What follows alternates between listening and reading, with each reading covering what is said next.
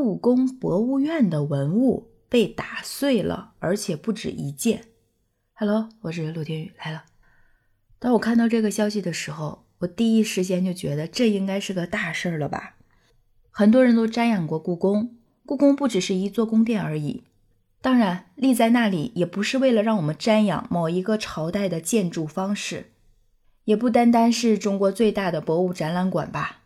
我之前在网上看到一段很美的话，他说：“有形的故宫是我们中华优秀传统文化的传承，中外文化交流的场所和见证者；而无形的故宫延续着中华历史文脉，承载着国家记忆，彰显着中华文化的软实力。”那么，我觉得故宫里面的每一件文物，就是这些文化记忆软实力的体现。所以，是不是可以说一件文物碎了，就代表着那一刻所体现出来的记忆也破碎了呢？何况是三件，所以我觉得这件事情还是挺能引起我的兴趣的。于是我就仔细了解了一下这个事情。据说损毁的三件文物分别是明弘治款焦黄绿彩双龙小碗，清康熙款暗龙白里小黄瓷碗。和清乾隆青花花卉牌儿，这个事情一发出来之后，就立刻登上了热搜。院长吴密察指出，明弘治款焦黄绿彩双龙小碗和清康熙款暗龙白里小黄瓷碗，是相关人员开箱的时候就发现瓷器有损毁。事后呢，也调阅过监视器，想查看一下是否是工作上的失误，但是并没有发现什么异常。他表示呢，目前台北故宫博物院文物保存的瓷器。是数件瓷器放在同一个箱中，瓷器之间都是有缝隙的，有可能是这些缝隙在搬运的过程当中造成瓷器碰撞才导致的毁损。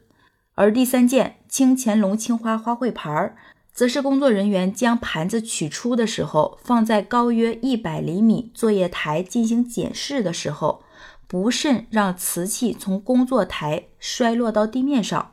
虽说当时的地面是有地毯的，但仍然造成了破损。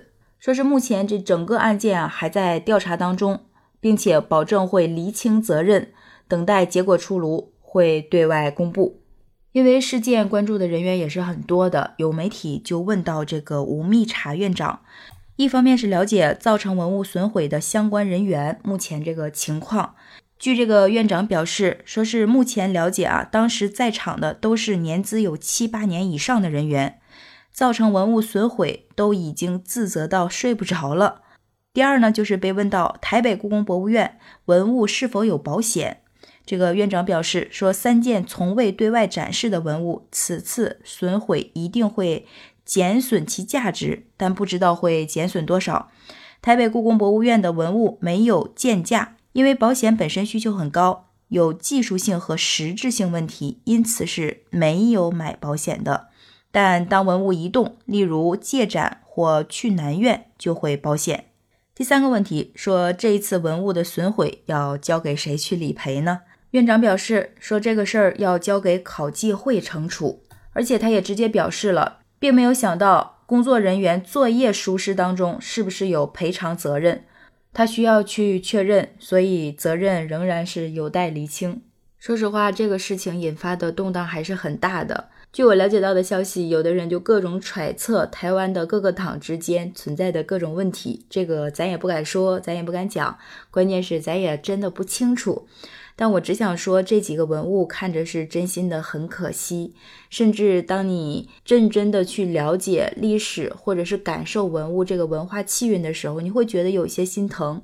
而我记得之前还有过一个新闻，说是台北故宫还把颜真卿的祭侄文稿密送去某个岛国，还有翠玉白菜也曾在缺乏足够安全保障的情况下。被拿去台中马场。